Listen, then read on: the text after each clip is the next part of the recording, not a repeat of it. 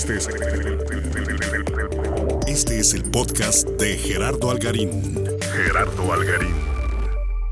Muy bien, pues bienvenidos al podcast de Gerardo Algarín, donde hago algunas reseñas y anécdotas eh, con gente que he coincidido en esta vida de la comunicación. Y el día de hoy me da mucho gusto estar en los dominios del buen Ángelo Fernández. ¿Cómo estás, Ángelo? Muy bien, señor. Contento de, contento de poder platicar con usted y, poder compartir con, con, la gente que lo escucha pues, todas las cosas que uno trae en la cabeza. No, pues yo encantado. Además, fíjate que es un tema que, que ya tenía pendiente el invitar a varios exalumnos. Tú fuiste mi, mi, mi alumno y he de decirlo porque vamos a platicar. Y, y para empezar, pues no me hables de usted, ¿verdad? Porque me siento muy raro. Este, de repente me dicen profe o maestro, pero me puedes decir Gerardo, me puedes hablar de tú sin problema. Pero bueno, Ángelo este, fue mi alumno, si mal no recuerdo, en la materia de producción de televisión. Sí, de hecho varias. Creo que, creo que tomé contigo tres, tres materias en total y en las tres me reprobaste. Eso es todo. Este, bueno, voy a aprovechar para de una vez decir una cosa que no debería decir, pero la voy a decir. Me caíste muy gordo, güey, la primera vez que, te vi, porque me acuerdo que eh, en esa clase en particular de producción de televisión, que también ahorita vamos a platicar un poquito de los maestros de esa universidad y el equipamiento de esas, de esas cabinas, pues la verdad es que no había mucha calidad en muchas cosas, ¿no? Y yo me acuerdo que tú llegaste y ya nomás viste ahí un rato, yo siempre me presento, este, digo que he hecho, una de las cosas más importantes para mí en la docencia y que les decía mucho a mis alumnos era, oigan, pues exijan a sus maestros porque de repente contratan gente que no tiene el perfil más adecuado. No digo, no digo que estén mal. Si eres un maestro de producción de tele, pues qué has hecho en tele, ¿no? Y qué has hecho en producción de en vivo y demás. Y me acuerdo que al final de mi pequeña presentación te me acercaste y me dijiste, oiga, profe, pues yo la verdad es que yo ya sé todo, este, yo ya hice un chingo de producciones y yo casi casi no quiero venir. Y corrígeme si, si, si, si no te dije esto. Y creo que te dije, ah, no hay pedo, güey, tú tráeme al final un programa de tele este, totalmente producido de media hora y listo. Finalmente creo que sí ibas a mis clases, cabrón. Sí, sí, sí. Sí, sí llegaste a ir. Pero bueno, esa fue nuestra presentación y la verdad es que me caíste gordo. Pero te voy a decir una cosa que es muy bonita, Ángelo, y que me pasa a mí muy seguido. También por eso te entiendo. El, el respeto se gana con la chamba ¿eh? y con la manera de ser. Entonces, pues bueno, por algo estoy aquí este, y por algo estamos hoy, el día de hoy, platicando. Todas las anécdotas construyen y yo creo que de todo se aprende, ¿no? Claro, claro, claro. Fíjate, en, en esa ocasión, yo cuando recién entré a la carrera de comunicaciones, antes estaba yo estudiando Derecho. Y había una situación en mi casa porque acababa de fallecer mi madre, etcétera, que yo me puse antes de entrar a comunicaciones a trabajar y me acerqué a la radio y me acerqué a la tele y, y de repente había un proyectito por ahí que se llamaba Global TV. Ajá. Había un, un señor del que pues, se habla mucho acá en Tepic todavía. Sí, sí, sí, claro. Y, este, y yo estaba dentro de ese rollo, ¿no? Entonces ahí yo ya estaba aprendiendo dos, tres cositas sobre cómo hacer televisión o cómo generar contenidos, etcétera. Y cuando yo llegué a la clase, yo me acuerdo que tú eras de los maestros que en ese entonces estaban detrás de que se comprara más equipo, sí. de que se abrieran, abrieran más espacios para poder crear, de que a los chavos se les diera la oportunidad incluso de que usaran el equipo que tenían en las casas, porque creo que en ese entonces de los pocos que eran conscientes de que había mejor equipo en las casas de los alumnos sí. que en la universidad, pues eras tú. Y, y, probablemente yo en esa búsqueda como tan necesaria de, de, de encontrarme y de definirme, habiendo ya trabajado un poquito antes, etcétera, la clase me resultó, no sé, sí, muy básica. Quizá, yo ¿no? creo, yo creo, a lo mejor no, no lo recuerdo como tal, porque ya pues ya so, hace más de 10 años. Uh -huh. Este pido una disculpa, te no, pido una no. disculpa por, por haber sido así, pero sí, o sea, yo me he caracterizado siempre por siempre estar inconforme, ¿no? Entonces, soy una persona feliz, pero, pero me gusta siempre estar inconforme porque, porque la zona de confort de repente no, no es más grata que durante una semana, ¿no? Claro. Después de ahí no hay nada bueno. Entonces, este, creo que en ese entonces sí cometí varios errores al, al abrir No, pero a ver, pero a ver y no, no, no, lo tomé como error, ¿no? Al contrario, mira, he tenido alumnos de todos tipos y hay unos que son, te lo voy a decir, hay unos que son arrogantes, ¿cierto? pero lo chido, te repito, Ángelo, es que con tu trabajo demuestres, pues, de qué estás hecho. Tú podrás decir lo que quieras, o sea, yo, yo me, me ha tocado también estar de los dos lados, ¿no? Cuando te vendes con un cliente como todólogo, como que tú eres el mejor, pero si finalmente no entregas, pues lo que estás diciendo, pues la gente se va a dar cuenta y a lo mejor le engañas a uno, a dos y me pasa muy seguido en la chamba en la que yo estoy, de repente te llega gente que se dice ser, bueno, productores, postproductores, este, community managers, de todo, pues lo que mejor habla, insisto, pues es la chamba, ¿no? Sí, de hecho, o sea, en ese entonces, fíjate que nomás como para volver tantito a ese tema, este, pues yo me acuerdo de, haber ya, mm, haberme metido y haber incursionado un poquito más en el rollo de la comunicación y haberme dado cuenta de, lo que representabas tú, ¿no? O sea, el tipo de persona que eras en el medio en el que estábamos envueltos los que íbamos a ser egresados, los que algún día íbamos a ser profesionales de este cotorreo. Entonces yo ya dándome cuenta de quiénes eran mis maestros, ¿no? O sea, cómo era que realmente no era lo que pudieran enseñarme en la clase quizás porque las instalaciones eran limitadas por los tiempos, etcétera, sino cómo iba yo a volverme amigo de ellos después. Y creo que aunque te caí gordo, te busqué y traté de acercarme y de aprender de ti y de ver qué era lo que estabas haciendo. Creo que jamás, jamás te perdí del radar y traté siempre de estar en el tuyo para poder coincidir, pues porque creo que algo que también aprendí desde el inicio era como a darle a la gente ese valor que se merecía y decir, ¿sabes qué? O sea, está bien, tú puedes traer todas las pinches ganas del mundo y te puedes creer la verga porque quieres algún día hacerlo, ¿no? Pero los demás también le han estado echando un chingo de ganas, ¿no? Entonces cállate el hocico y pon atención. Entonces eh, fue algo que yo, que yo traté de hacer contigo y con muchos otros profes y, gracias a eso pues, pues estamos aquí platicando. Claro, y fíjate, una cosa bien importante, Ángelo, que yo no se me quita el, el tema de la docencia, aunque ya tengo ratito que no doy clases, pues hay que ser también humilde y hay que aprender de ustedes, que a veces el entorno en el que tú estás, que eso también es bien importante lo que dijiste al principio, eso, eso no estar conforme con tu, con tu zona de confort, ahora tan, tan mal usada esa palabra, esa frase, pues que te haga eh, entender que no estás solo en este mundito, que tu chamba, si bien es importante, pues no es la más importante y que hay que aprenderle a todo mundo y que la única manera de sobrevivir pues es entregando resultados, ¿no? Ya sea que sepas resolver problemas, la televisión, la radio, la producción en general, creo que no hay una sola producción, no sé si a ti te ha tocado, que sea perfecta, ¿no? Que todo salga como se planea y parte de la vida misma pues es estar resolviendo viendo broncas, ¿no? Broncas de audio, broncas de video, broncas de presupuesto, broncas de tiempos, broncas de que te cancelan algo. Y como dicen los gringos, no, el, show debe continuar, güey.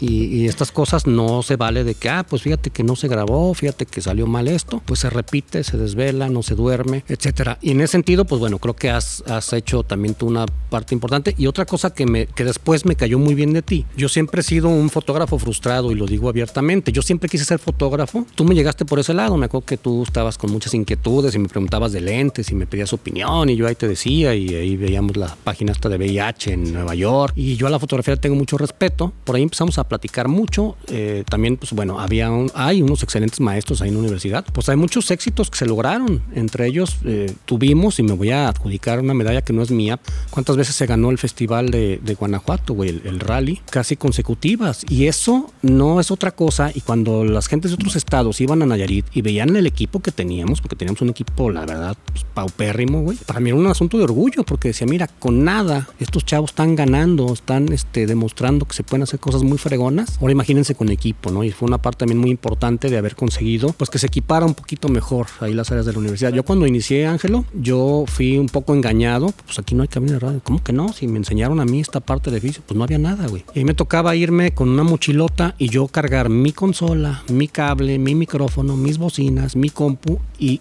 yo solo con ese equipito darle a un grupo de 25, 30 muchachos. Y así duré, no creas que un año o dos, güey. Así fueron cuatro o cinco y fuimos comprando que una mezcladorcita. Alumnos muy generosos, de repente prestaban su equipo, sus computadoras. No faltaba quien compraba un micrófono. Y a pesar de eso, pues se hicieron grandes cosas, ¿no? El área de, producción audiovisual también era súper limitada. O sea, había un montón de cámaras viejas, rotas, inservibles, con piezas sueltas, que sí decía uno, puta, güey, ¿no? Y era así como de casi, casi imaginar cómo vas a usar la cámara, pues porque estaba en un estado tan tétrico pues que, no era útil incluso para, para la misma clase.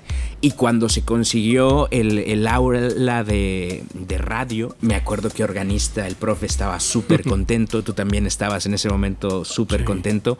En ese entonces ya nos estaban ustedes compartiendo lo que era el podcast, lo que era pues, cierta percepción sobre el radio moderno, nos hablaban de la chora interminable, etcétera.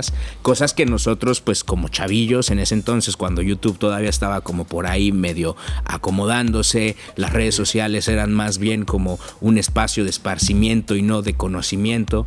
Entonces, eh, el que ustedes nos compartieran esas cosas, puta, o sea, en el grupo de amigos que ahorita nos seguimos viendo, que hicimos el cine, etcétera, seguido nos acordamos de esa primera vez que nos pusiste el video de. Ay, era de los, era de, Trino y de, y de Giz. El, doblaje famoso. El doblaje de. y el viaje al fondo del mar, claro. Viaje es, un, es un clásico.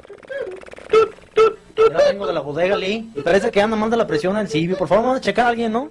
Yo siempre checo antes de salir a la carretera, las llantas y todo, pero, pero no le encontré ni las llantas ni nada. No, no, no, pues es un submarino, ¿cómo se están checando las llantas? Ay, ¿qué se me hace que tú andas medio norteadón, Lee? ¿Por qué no vas luego a la oficina y hablamos en privado, eh? Y es un cotorreo que todavía en las fiestas traemos, pues que mencionamos y que chécate las llantas, hay que respetar la vida. Esas cosas nos marcaron a nosotros, pues. Y también ver la alegría con la que ciertos profes lograban ciertas cosas a través de, del estar inconformes, pues nos hacía que nosotros también quisiéramos ser alumnos que criticáramos un poquito el modelo de estudios en el que estábamos, ¿no?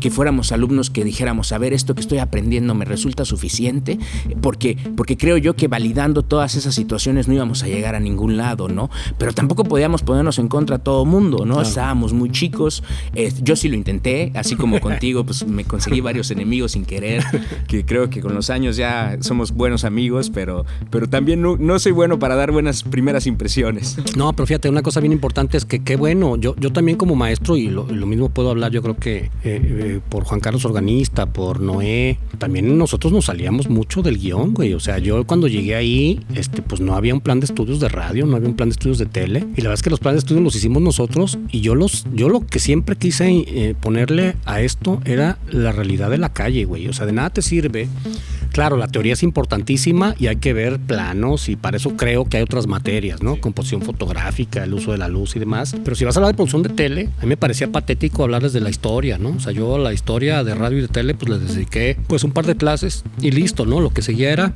ver cómo hacerle para que ustedes practicaran lo más posible. Entonces yo siempre cuando me invitaron a dar clases, yo pedí, soy muy mamona la frase, pero libre cátedra.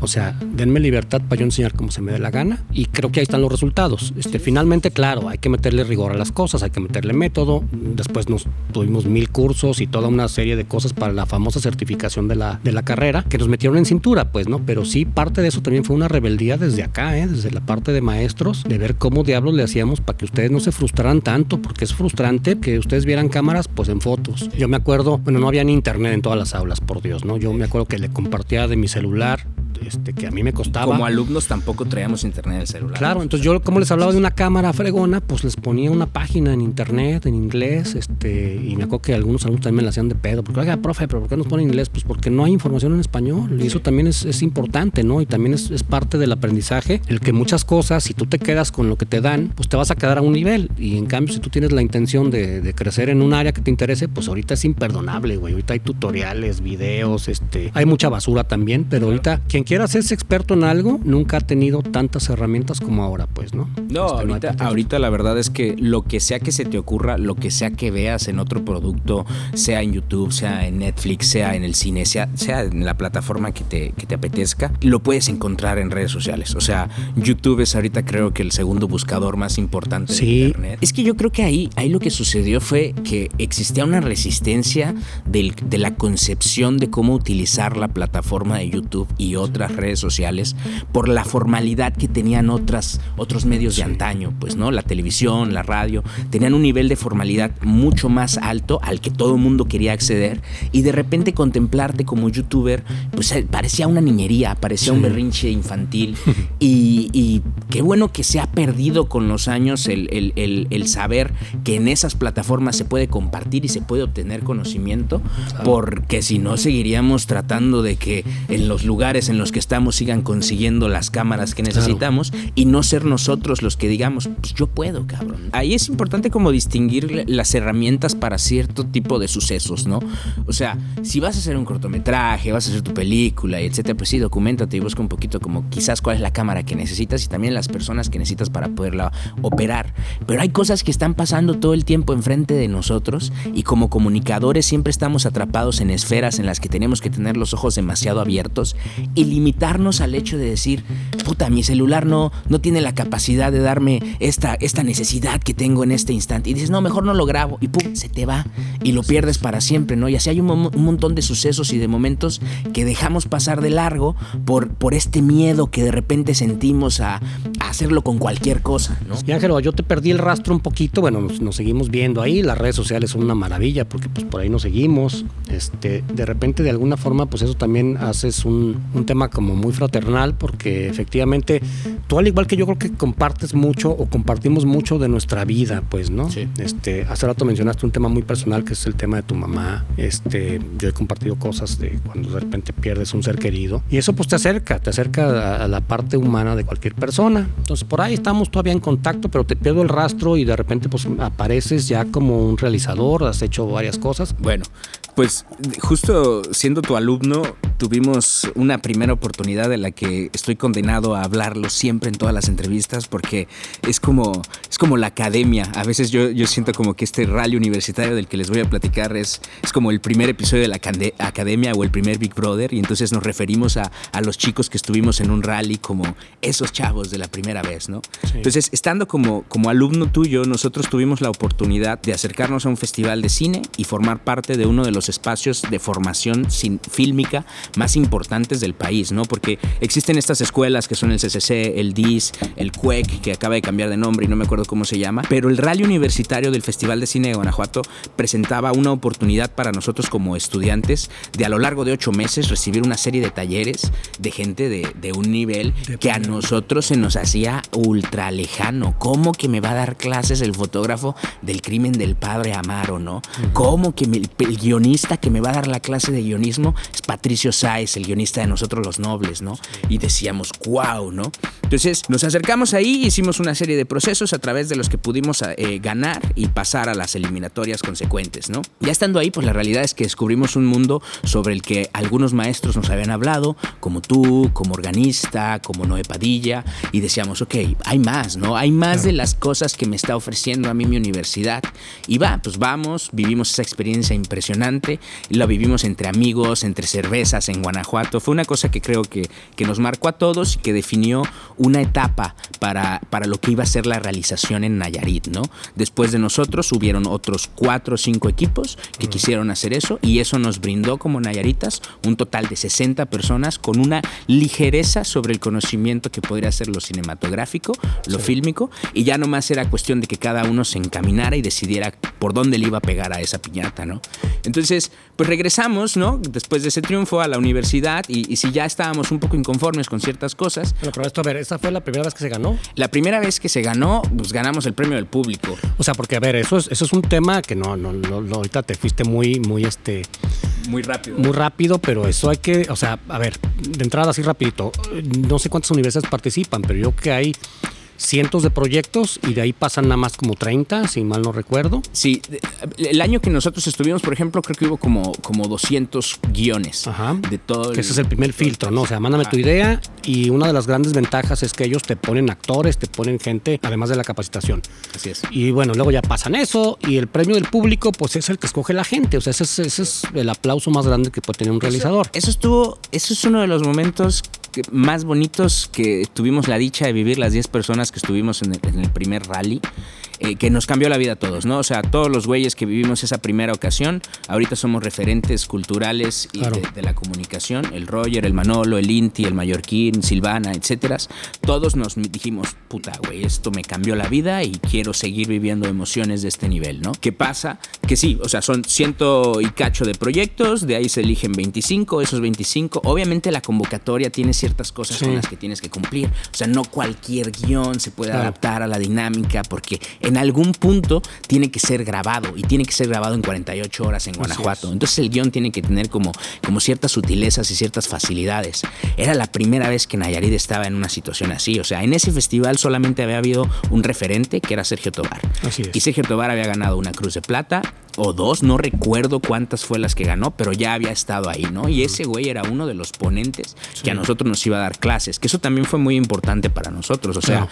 cuando nosotros llegamos allá dijimos, ay, nadie más en Nayarit está haciendo cine. Y pum, aparece Sergio. Sí, y de repente el nombre de, de Nicolás Echevarría ya era una Claro. cosa que tenía una realidad mucho más grande en nuestra vida. Entonces era así como de, ok, a, a ver, ¿cómo me voy a plantear en este mundo? No soy el único, no soy una estrellita, no soy tocado por Dios. Total, pasamos toda esa etapa, que ya hablamos de los talleres que te brindan, etcétera, y llegas a grabarlo en 48 horas con equipo de cine profesional, que ahí sí es como nosotros habíamos usado camaritas, ¿no? Y, y que aparte la realidad, por ejemplo, de que esa, esa cámara era una Blackmagic 2.5K que nadie había usado en Nayarit. O sea, era una, era una cosa que acababa de salir, Sí. pero que además nadie tenía conocimiento sobre el mismo. Pues, o sea, no había quien yo, que iba a ser el fotógrafo, preguntarle, oye, güey, Sí. ¿y ¿cómo le pico? Y eso. Y fue cosa personal de buscar y decir, a ver, ¿qué es un 422? ¿Qué es un RAW? ¿Qué es un esto? Ellos me dieron una serie de talleres, pero que tenían un poquito más que ver con la técnica. Y ya esa parte me correspondía a mí y a todo el equipo, ¿no?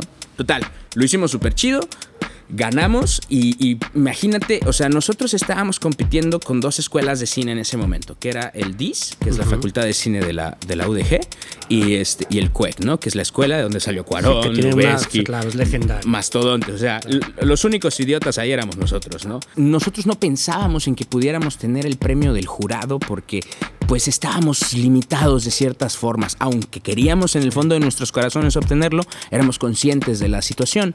¿Qué pasa? Que el auditorio entero de 1800 personas gritaban Nayarit. Y gritaban Nayarit de una forma como si fueran hinchas de un equipo de, de fútbol.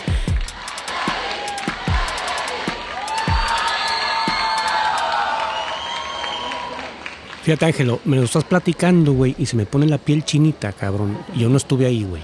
O sea, no quiero ni imaginarme cabrón, cómo se sentía. güey. Sí, fue, fue una cosa. O sea, proyectarlo primero con esas 1800 personas coreando Nayarit y después recibir el premio en, un, en, en el auditorio Hermoso, ¿no? Precioso, precioso, llenísimo de gente, todos arreglados, porque ya no nada más era, eran los hinchas. Ya en ese auditorio estaban todos los realizadores que estaban presentando un proyecto en ese momento. ¿Y qué pasa? Pues que de repente no te lo esperas y dicen, premio al jurado Nayarit. Nosotros hasta el fondo de las gradas y es empezar a caminar y bajar la escalera y decir, puta, güey, ¿cómo lo hicimos, güey? ¿Cómo fue que lo conseguimos? No sé, pero lo que habíamos escrito, lo que habíamos grabado, había sido suficiente como para que la gente dijera, este es, este es el bonito. Técnicamente quizás no estaba al Claro. nivel de lo que pudiéramos hacer ahorita o de lo que podían hacer otros, pero tenía mucho corazón, tenía mucho corazón. Y eso creo que no solo nos cambió la vida a nosotros, o sea, sí hizo que los demás que estuvieron alrededor de nosotros dijeran, madres, güey, esto es algo que vale la pena. Porque al año siguiente que ganó el Inti también fue una noticia que a todo mundo dijo, güey, en Nayarit se puede hacer cine, Claro. cabrón, ¿sabes? Y ya no era el premio del público, era el premio del jurado, cabrón. Bueno, eso nos sirvió también para ya ponernos en un plan más exigente los maestros de la UAN. Imagínate, ahí yo me acuerdo que ese año que ganamos se, hicieron, se hizo en la UAN un evento de 10 años de comunicaciones, ¿no? Y entonces se hablaron de, de otras personas que a lo largo de esos años también habían hecho cortometrajes o habían hecho cosas, y los últimos en, ese, en esa aula éramos nosotros. Ya se había construido el nuevo edificio.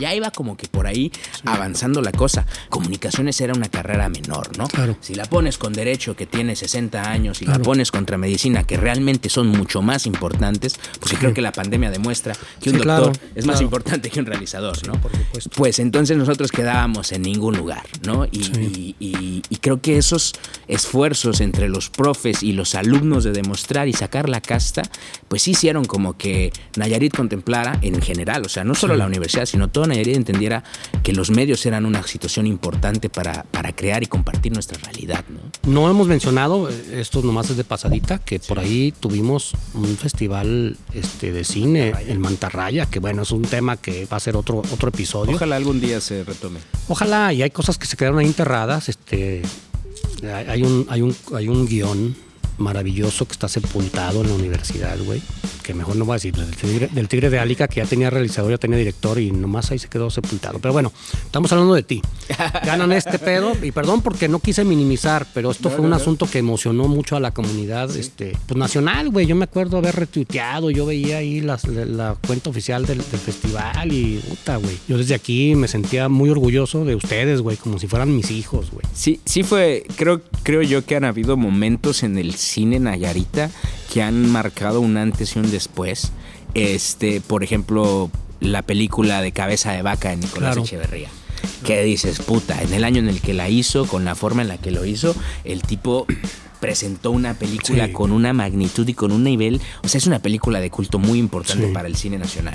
Y dices, ok, ese es uno de los referentes del cine Nayarita. Después llega Sergio Tobar con una carrera muy impecable. Se avienta un montón de cortometrajes y cuando nosotros conocimos a Sergio, él ya tenía cinco películas. Y dices, va, ok, Sergio es un referente. ¿Quién más? Y bueno, alrededor de Sergio hubo todo un movimiento en el que habían otras personas, como Claro. Timo Rosales, como Carlos Organista, como el Kibiri, el José Águila, famosísimo Claro. señor, que también él se dedicó a educar a mucha Sí. gente en los canales de televisión en los que trabajaba y de repente llega una nueva generación de morros inconformes a dar un siguiente paso, ¿no? Sí.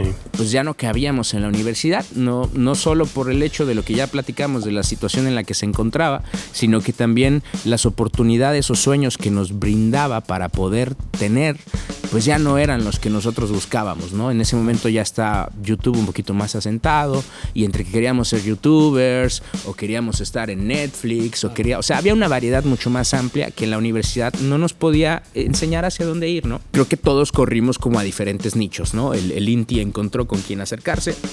Manolo también, y, y bueno, yo en mi caso particular, yo me acerqué con Sergio Tobar, ¿no?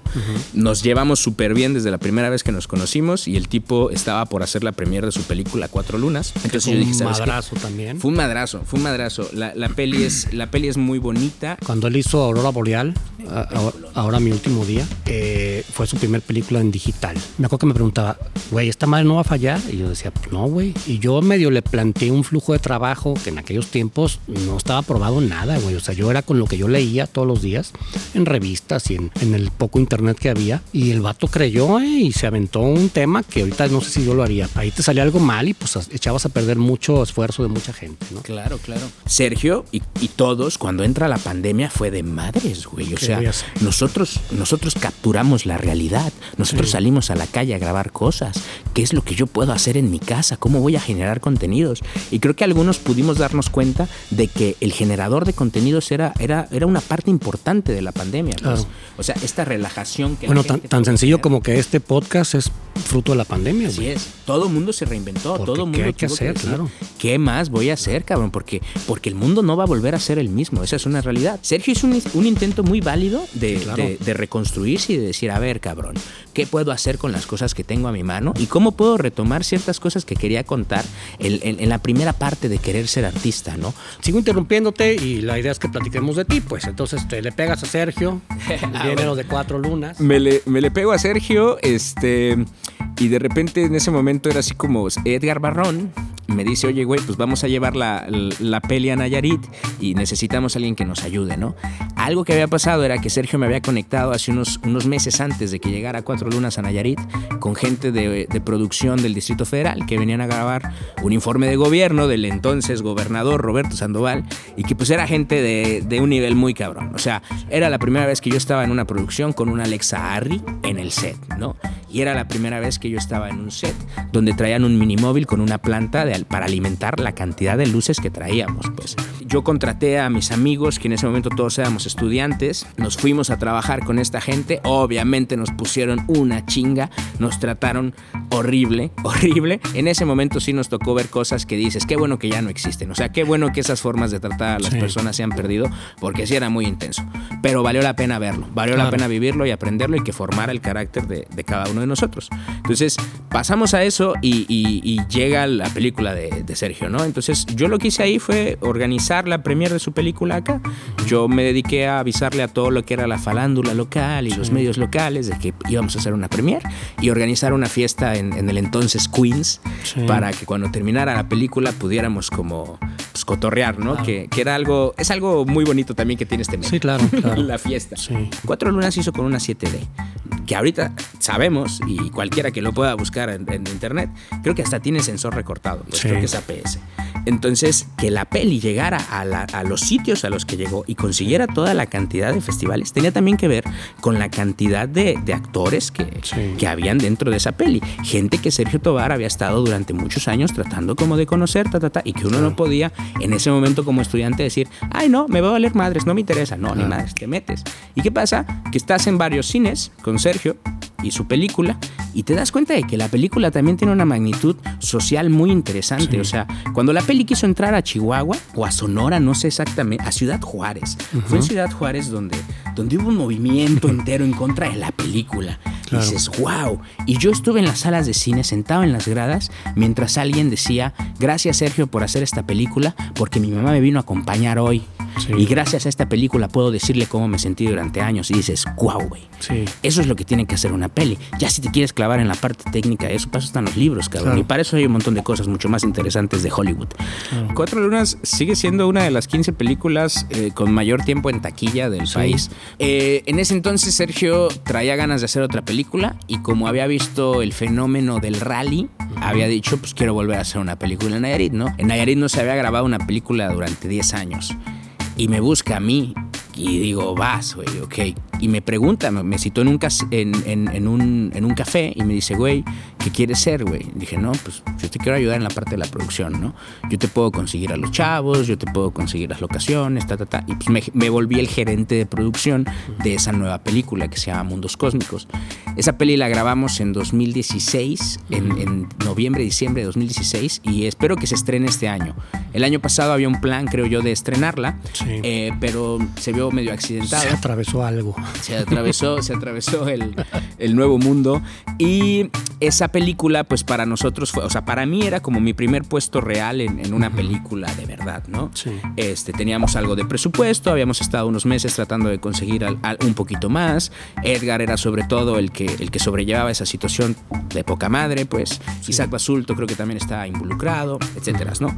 Yo lo que tenía que hacer era convencer a mis amigos de formar parte de ese cotorreo. Y pum, de repente éramos un crew de 30 nayaritas y de 30 morros que habíamos estado en diferentes rallies y que teníamos ganas de ver cómo se hacía una película, ¿no? Pues hicimos esa peli con muchísimo amor. A partir de ahí, pues ya fue así como de que ya hice una película, ¿qué sigue, cabrón? Y era como buscar alrededor de mí qué había pasado. Al mismo tiempo que yo conocía a Sergio Tobar, eh, trabajaba y me iba a las bodas con el, con el señor Efraín Arcadia. Y él me enseñó algo que, que tú ya venías ejercitando en mí, este, y organista y Noé, que era con una cámara, cabrón, me puedo emplear, güey. O sea, tengo una situación económica difícil, pues con esta camarita que me compré y que me costó 35 mil pesos, era una 70D, Ajá. puedo salir a ofrecer mis servicios, puedo salir, sí, quiero hacer una pinche película y me quiero ganar un Oscar algún día, pero también tengo ganas de comprarme unos tacos y unas chelas. Claro, güey. Y también hay que pagar la luz, ¿no? Así y es. sí, el celular. Y... Así es. Entonces sí, había ahí también que decir, ok, ya quiero estar en otras esferas, pero también tengo que trabajar en la generalidad de mi realidad, pues. Y con Efra aprendí a trabajar en bodas y a decir, ok, voy a poner mi empresa de bodas. En ese momento, eso también fue una cosa que creo que, que fue importante para la geografía de, Sí. del- de los medios en, en- en Nayarit, porque las bodas eran que te entregaban un video de tres horas y era un video grabado con mini DVE, ¿no? Entonces nosotros, el Arcadia y yo, eh, Antonio Arcadia, ya no Efraín Arcadia, Antonio Arcadia, otro amigo al que le mando saludos y le dije que iba a estar aquí, este... Pues empezamos a grabar bodas y a entregar un video de 7 minutos, ¿no? Imagínate ese pedo, güey. O sea, imagínate al cliente que estaba acostumbrado a recibir un video Sí, de 3 horas claro. y le decías, vas a tener un video de 7 minutos, güey. ¿Por qué? Porque son los nuevos formatos, güey. Claro. Porque es para que lo subas a tus plataformas, porque Claro. solamente así la gente lo va a ver. Abrimos Eupia, Eupia Weddings, Ajá. y empezaron a acercarse un montón de chavos que tenían necesidades económicas, ¿no? Y Eupia Weddings se envolvió un nicho de fotógrafos chingones. Y de ahí salió Jordán González, y de ahí salió Rogelio Escatel, y de ahí salieron un montón de güeyes que ahorita tienen sus empresas. Claro, y Rogelio que- está haciendo cosas Y perrísimas. está verguísima. Ese güey es el mejor fotógrafo Sí, güey, chingón. de Nayarit. Es, es- es una chingonería ese cabrón. Yo no soy la mejor persona para dar las primeras buenas impresiones, pero cuando encuentro a alguien que vale la pena, Sí. me comprometo a demostrarle a esa persona que yo también valgo la pena, ¿sabes? Y cuando encuentro a alguien que vale la pena y que no sabe cómo hacerlo, pues lo poquito que sé se lo comparto. Claro, qué chido. Porque en el cine hay una cosa que es la, la formación de públicos, ¿no? O sea, no podemos hacer ciertas películas sobre sobre ciertas temáticas porque el público no las acepta. Pues acá también tenemos la, la responsabilidad de formar mercados, o sea, de, de, de, que, el, de que el cliente entienda sí. las cosas que se le pueden ofrecer y las necesidades que tiene. Y eso no es chamba de un cabrón, o sea, no, no es chamba de un solo güey tratando de generar ciertas propuestas de contenidos como lo que platicamos hace rato que hicimos de 7 minutos, ¿no? Uh -huh. Tu video de 3 horas pasa a ser de 7 minutos, no, sí. era chamba de varios. Ok, y luego... ¿Dónde nos quedamos? ¿Sigues, sigues con, tu, con tu empresa esta de... De bodas, ¿no? De bodas. Y, y de repente, pues, yo veía a mis amigos, ¿no? Al, al Inti, al Manolo, que estaban siendo reconocidos de cierta forma a través del, del cine local uh -huh. y me daba pues una envidia de la buena. Yo sí. decía, yo también quiero eso, ¿sabes? O sea, yo también estuve parado con ellos recibiendo claro. un premio. Yo también sé lo que sienten estos güeyes cuando se paran en una de las salas de cine y hablan de cómo hicieron ese proyecto. Cuando estábamos haciendo la película, que dos personas del crew que traía Sergio Tobar para acá se me bajaron de la producción, pero uh -huh. cuando les marco y les digo, oye, yo soy el gerente de producción y me dijeron que iban a llegar ustedes, pero siempre no. ¿Qué pasó? Tenemos mucha chamba. ¿Cómo que tiene mucha chamba? ¿En dónde? No, en Querétaro. ¿Ahí en qué? En la rueda. Y entonces fue como, ¡pum! güey, la rueda. Y empecé a investigar. Y era, era una cosa de otro pinche Nayarita loquísimo, que claro, es el Taro González. Claro, claro. Que es el único cabrón que cumplió el sueño de toda una generación.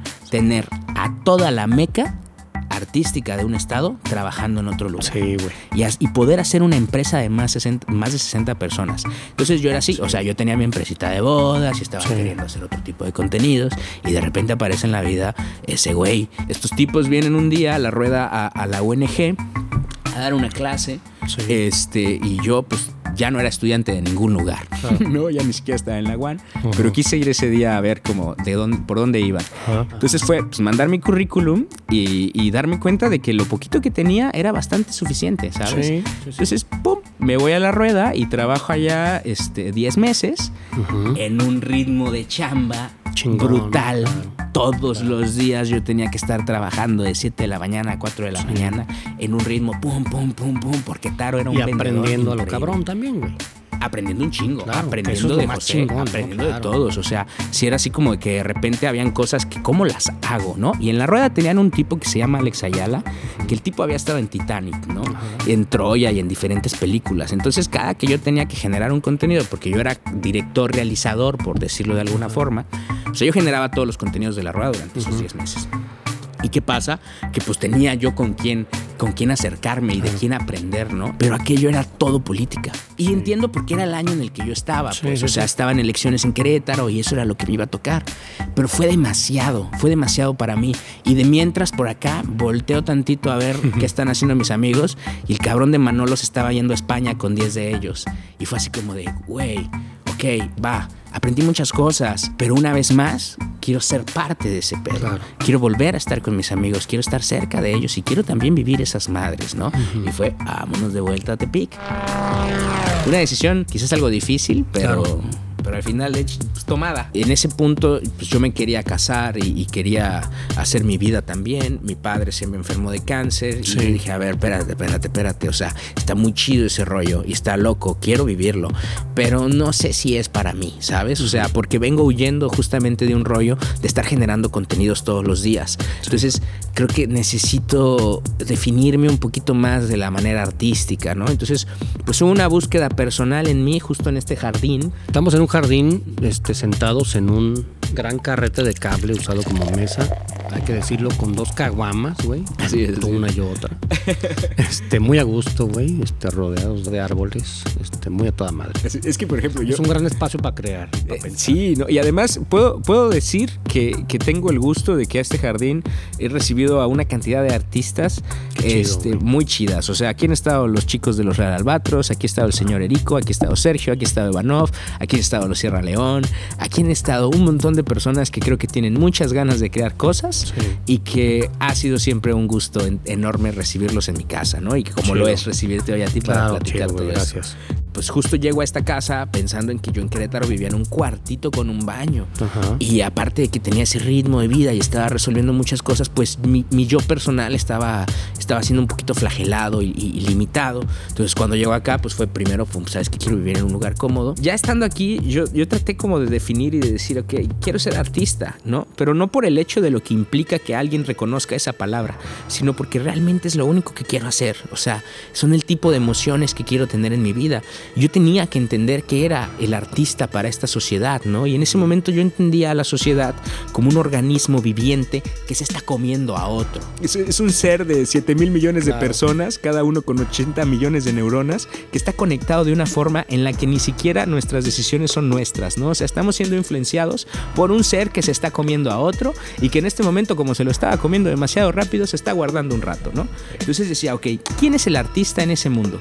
¿Quién es el artista en, en- en- en- en este ser de 7 mil millones de personas? Y yo entendí que el artista era la epidermis de ese ser, ¿sabes? Yo no quería ser un glóbulo blanco, yo no quería ser un glóbulo rojo, yo quería ser algo que tuviera bastante más valor, ¿no? Por lo menos emocional para mí, ¿no? Entonces, para mí el artista es aquel que va y palpa la realidad, la siente, la toca, y así como yo toco esta mesa y entiendo completamente, todo mi cuerpo entiende la forma en la que este ser existe, o sea, esta mesa es, pero justo cuando postro mi oreja, Ajá. las dimensiones del objeto cambian, ¿no? Entonces dije, ok, si el artista es la epidermis, lo que el arte es es enviar ese mensaje al interior del organismo para que todos los demás lo entiendan, ¿sabes? Y por lo tanto el artista está condenado a sufrir la realidad, a entenderla de una forma en la que quizás nadie más la está haciendo y a pasarla solo y pasarla mal, con el hecho de enviar un mensaje al interior y que alguien allá adentro diga, esa es la canción que habla de mí. Esa es la película que define mi persona. Esa es la foto que, que representa todo y cómo yo me siento. Entonces dije, ok, pa, quiero ser eso. Quiero ser yo el comunicador de las emociones que habitamos como, como humanos, ¿no? Ahorita estoy atrapado en esa decisión porque pues suena muy romántico y suena muy bonito de alguna forma. Espero que les haya parecido interesante pero este pues es muy difícil o sea y sobre todo en el estado en el que vivimos el arte está dejado un poquito de lado y los artistas tenemos que estar creando todo el tiempo y estar tratando de comunicar porque algo que no existe es un tono que defina cómo se vive en Nayarit que eso es algo que te platicaba hace rato no Que es muy cierto. es muy, es muy claro. Eh, por ejemplo, hay ciudades en el mundo que tienen un tono narrativo y artístico, como Nueva York y París. Sí. No es lo mismo fumarse un cigarro enfrente de la Torre Eiffel a fumárselo enfrente de la, de la Estatua de la Libertad. Tienen Sí. connotaciones artistas, artísticas muy distintas. El Distrito Federal tiene su tono artístico, Guadalajara tiene su tono artístico, Guanajuato. Pero Sí, ¿cómo es dar tu primer beso en Tepic? ¿Cómo es haber vivido la primaria en Nayarit? ¿Cómo es ir a la playa en Tepic? No que te Claro, digan que, el chavo del 8 fue a Acapulco, ¿no? Claro. No, ¿cómo es ir a la playa en Nayarit? Entonces ahí es una responsabilidad que el artista Nayarita también tiene que tener. O sea, tenemos que definir el tono artístico de nuestro lugar. Ahora ya, yéndome un poquito más hacia lo que Va. ando haciendo, perdóname, pero es que No, las, no, está las vueltas- chingoncísima la plática. yo la estoy disfrutando mucho. La cosa es, empieza la pandemia, ¿no? Y yo así como Sergio digo, puta, ¿y ahora qué hago, cabrón, no? Entonces me armo en este jardín y en mi casa un video con mi novia. Le pedí a un amigo músico que me regalara una canción para poder hacer un video, ¿no? Y armamos Soltando Pensamientos, donde tratamos de recrear una situación de que era así como de, sí, güey, afuera hay un puto virus que los está matando a todos, pero estás adentro de tu casa. Vas a tener una de las pausas establecidas socialmente más fidelignas y, y dignas que te va a dar la sociedad en muchísimos años. Nadie te había dicho, guárdate en tu casa y abraza a tu mujer. Y guárdate 15 días y abraza a tu mujer. Nadie te lo había dicho. Entonces yo lo que retraté ahí fue así como de estás en tu casa, rodeado de todas las cosas que procuraste. Todo lo que tú eres. Esa taza de café habla de ti. Ese baño que tienes sucio habla de Claro. ti. Ta, ta, ta, ocúpate de ti. Estos primeros cuatro o cinco meses, ocúpate de ti. Concéntrate en ti. Emití ese mensaje, ¿no? Soltando pensamientos es una canción también que habla sobre esa reflexión personal, ¿no? Y de repente, pues la cosa se empieza a salir de control, ¿no? A la gente le empieza a valer mucha madre y no Sí. sé qué. Entonces agarro yo y con lo que había podido conocer de personas a lo largo de estos años, le escribo a 40 fotógrafos a lo largo del país, ¿no? Nayaritas, de Aguascalientes, de Guanajuato, de León, del Distrito Federal, de Yucatán, etcétera. Toda la gente con la que había trabajado le dije, güey, grábate a lo largo de una semana haciendo lo que sea que estés haciendo, ¿no? Nosotros vamos a escribir una canción en estos meses para poder compartir esa rola se llama Es Mejor. Y lo que tratábamos de decir es como de, güey, enciérrate, cabrón. O sea, sí, dos personas viviendo la pandemia en su casa llamándose es muy bonito, pero 40 cabrones se empieza a poner raro, güey. 40 cabrones ya no está tan sencillo. Entonces fueron fotos que retrataron un crew, en su mayoría Nayarita. Emitimos ese mensaje. Produjimos una canción con 1500 pesos. Pues produjimos la rola en una pandemia y después hicimos el video, ¿no? O sea, fue llegar a mi casa que recibiera yo el material. Por ejemplo, el Kibiri me mandó unas cosas. Y el Kibiri tenía mucho tiempo sin estar con su hijo. y me dice, cabrón, estuvo bien chingón, güey. Estuvo bien chingón pasar toda esta semana grabando cosas con mi hijo. Estuvo bien bonito hacer que se interesara por lo que estoy haciendo. Otro amigo se grabó cocinando hot cakes en su casa. Y dice, güey, mis hijos tenían dos años sin probar hot cakes. Cuando yo llegué de la tienda con el paquetito estaban vueltos locos. Perdóname por no mandarte planos tan bonitos, pero es que mi mujer me dijo, basta, güey, ya no se puede, ya, nos tenemos que comer porque los niños están histéricos. Entonces, todos vivieron con esa dinámica cosas bien bonitas, ¿no? Y era así como, ah, pues vamos a compartirlas.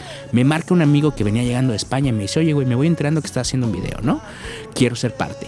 ¿Y por qué, güey? Porque estoy por ser padre, cabrón, ¿no? Yo me fui a España y me voy enterando de que mi mujer va a dar a, luz en, en, unos meses, güey. Y fue así como de, órale, cabrón, va, ¿qué vas a grabar? Pues me voy a grabar decorando mi nuevo departamento. Y para todos fue un momento especial. Y dices, eso era lo que teníamos que estar haciendo en la pandemia, cabrón. Ocuparnos de nosotros mismos, disfrutar a la gente que teníamos alrededor y hacer los planes para lo que siguiera. Y entonces para mí ya era así como decir, ok, esto es lo que yo puedo hacer solo, que era soltando pensamientos, esto es lo que puedo hacer a distancia con mis amigos, ahora qué puedo hacer en medio de una pandemia con la gente que me rodea. Y llegó para mí una canción de unos chicos que se llaman, que es justamente el pretexto que me trae hasta contigo, que al final es un simple pretexto para poder platicar la realidad. Porque es un videoclip, ¿no? Y, nadie, nadie busca medios para hablar de un videoclip, pero pues yo tenía muchas ganas de platicar con usted. Entonces, la cosa es, eh, Eterno Retorno, los Real Albatros son unos chicos que tienen muchos años tratando de hacer algo, ¿no? Y de, de pegarle de alguna forma. Este, ya hemos tenido referentes musicales como lo es este el señor, bueno, los señores de Sierra León, que son las máquinas y que además traen un rollo en la cabeza súper interesante y que platicar con ellos siempre es muy enriquecedor. Los Real Albatros están tratando de hacer una cosa así, ¿no?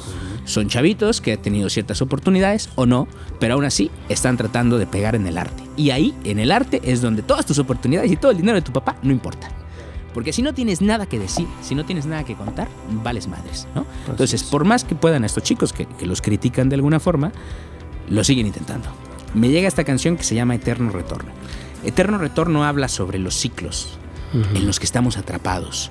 Y yo de repente, el año pasado tuve la, desdicha o, la fortuna, como quiera verlo cada quien, de vivir en mi casa con mi mujer en la que estaba empezando mi vida, mi vida matrimonial, mi vida en pareja, la promesa del inicio de algo, de una familia. Y en el cuarto de enfrente yo tenía a mi padre. Mi padre enfermo de cáncer, ¿no? Cada que yo salía del cubo, ya ves que los cuartos están uno enfrente del otro, y, me, y me topaba con él, reflexionaba sobre mi vida, ¿no? Sobre qué podía yo hacer. Y me di cuenta de que no era algo que me estuviera pasando en lo particular a mí, y mucho menos en la pandemia. Toda la gente estaba perdiendo a alguien y muchos ciclos estaban cerrando y de repente había una necesidad de espiritualidad muy válida, pero recargábamos el concepto de la reencarnación en el acto de que en este plano en el que vivimos, donde solamente estamos destinados a poder mover cosas, creemos que nuestros actos son suficientes como para que podamos ganarnos una oportunidad mejor o peor según lo que vivimos, ¿no? Así es. está muy bonito, está muy padre, pero yo creo que tengo una mayor probabilidad de decir que mi vida pasada fui mi padre a que fui Napoleón Bonaparte. claro. Entonces, dentro de esa reencarnación se nos olvida la memoria genética, se nos olvida la reencarnación biológica, como es que si tú en este momento te reencarnaras a ti mismo, ¡pum! y apareciera un Gerardo Algarín aquí a un lado de ti, tuvieras que pasar los próximos 15 años de su vida explicándole tus pasiones, tus anhelos, tus, tus todos, para que esa persona pudiera interpretarse a sí mismo como una nueva oportunidad de Gerardo Algarín. Y eso es lo que hacemos como padres, ¿no? Yo no soy padre, espero serlo en algún momento de mi vida, pero entonces acá era, era, era platicarle a la gente eso, o sea, decirle a la gente, a ver, güey, no estés pensando en tus anhelos y en tus cosas y en, y en, lo que te vas a merecer en la próxima vida. Acepta lo que tienes ahorita, ama quien eres, ama a tu padre, ama a tu abuelo, ama a tu madre. O sea, esa gente te tiene aquí y por ellos es que vives y por ello tienes estos sueños. Algún antepasado soñó hacer cine en mi casa Claro, y por eso yo estoy tratando de cumplir ese sueño. Entonces, Eterno Retorno, que es el video que acabamos de hacer, pues habla un poquito de eso, de cómo estamos atrapados en unos ciclos que tenemos que de alguna forma finalizar solamente para volverlos a ver reiniciarse. no, no, no podemos finalizar nada realmente. Y es una rola que pues con 6 mil pesos pudimos retratar, pudimos crear, lo hicimos aquí en mi departamento porque no podíamos ir a la casa de nadie más. Claro. Y es un esfuerzo por crear muy válido, creo yo, y como Sergio me lo dijo en algún momento, estás cabrón, güey, ¿no? Se te quedó muy perro, es técnica, es esto, estás en otro nivel, me dijo. En otras palabras, pero, pero así fue como yo lo interpreté y dije, va, güey. Incluso esos eh, eventos y esos ejercicios aislados de pandemia te pueden acercar más a lo que quieres hacer y a los sueños Claro. que quieres cumplir. Porque los sueños no, no, no se construyen con dinero, ¿no? Claro. Se construyen con ganas. El dinero lo facilita todo. Claro. Denos dinero, por favor. Oye, Ángelo, pues qué chingona plática, güey. Este, ya para terminar, ¿dónde pueden ver ese video y muchas de las cosas de lo que estás haciendo? ¿Dónde te buscan? Pues yo estoy ¿Dónde en te Facebook. encuentran más bien? Que te busquen lo que te encuentren. Estoy, estoy definiendo un poquito también mis redes sociales, que es una responsabilidad que, que Sí. tenía que haber tomado desde hace muchos años. Estoy también aprendiendo a usarlas porque, Sí. porque son bastante más complejas de lo, que, de lo que uno se espera. Y es así como, ay, ¿por qué no le dan likes? Pues porque existen ciertos algoritmos y ciertas Claro, dinámicas claro. que tienes que entender, ¿no? Entonces, en redes sociales, pues yo estoy como Ángelo Fernández, este, Ángelo Fernández Pinzón, en mi Facebook personal. En mi Instagram estoy como iAngeloFDZ. Ahí comparto un poquito más de lo que son los proyectos en los que estoy inmerso.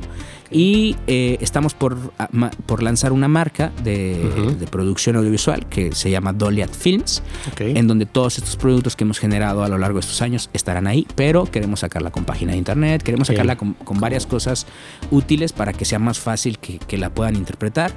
Este, y de mientras, pues les pediría nada más que me sigan en, en Eupia Weddings, que es el Ajá. changarro del que vivo. Así tal cual, Eupia. Eupia. E-U-P-I-A. Ajá, Weddings. de bodas, ¿no? Ok, en que Instagram. nosotros lo que hacemos y brindamos el servicio de fotografía y video para, para todos los eventos sociales, porque también amamos que nuestra oficina sea una fiesta en la playa el sábado. Qué chingón. Está súper chido.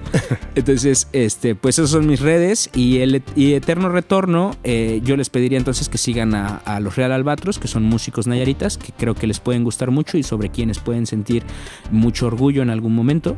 Y al señor Esteban Bueno, con el que también hemos creado cosas chidas. En sus Facebook y en sus YouTubes van a encontrar todos los videos que hemos hecho a lo Chido. largo de estos años para ellos. El señor Evanov también hicimos algunas cosas con él y espero que podamos hacer algo pronto. Bien. Entonces, este, pues esas son mis redes. Y ahí, ahí pueden encontrar como, como mis locuras y. Muy bien, Ángelo, pues muchas gracias por haberme invitado aquí a tu casa. Le vamos a terminar ya porque nos quedan unos cuantos tragos de la caguama, güey. Quisiera que los disfrutáramos ya fuera de, fuera de grabación y agradecerte mucho este, pues que estemos coincidiendo, güey. Y que no sea la, la primera vez, ¿verdad? Que sean varias. Sí, no, yo, ¿Sale? yo encantado. La verdad, te, te respeto mucho, Gerardo. Creo yo que la búsqueda que has emprendido y, y lo que has tratado de hacer y contribuir a- a- al Estado en lo que son los medios, las comunicaciones, incluso en el arte, aunque, aunque no te guste decirlo, pero, pero has, promovido, has promovido arte entre tus alumnos. Te quiero, te quiero y, y te tengo mucho respeto. Agradezco mucho que me hayas brindado este espacio para poder platicar y ojalá a la gente le haya resultado interesante. Espero vernos pronto y, y que sea incluso algo de, de todos los fines de semana, que Ojalá. vengamos a, a echarnos unas caguamitas. Y que la gente pues no te deje de seguir, porque, porque ese señor con el que estuve hablando toda esta tarde es alguien que vale mucho la pena y que tienen que tener presente. Muchas gracias, Ángelo. Que estés muy bien. Vale. Bye. Este fue el podcast de Gerardo Algarín.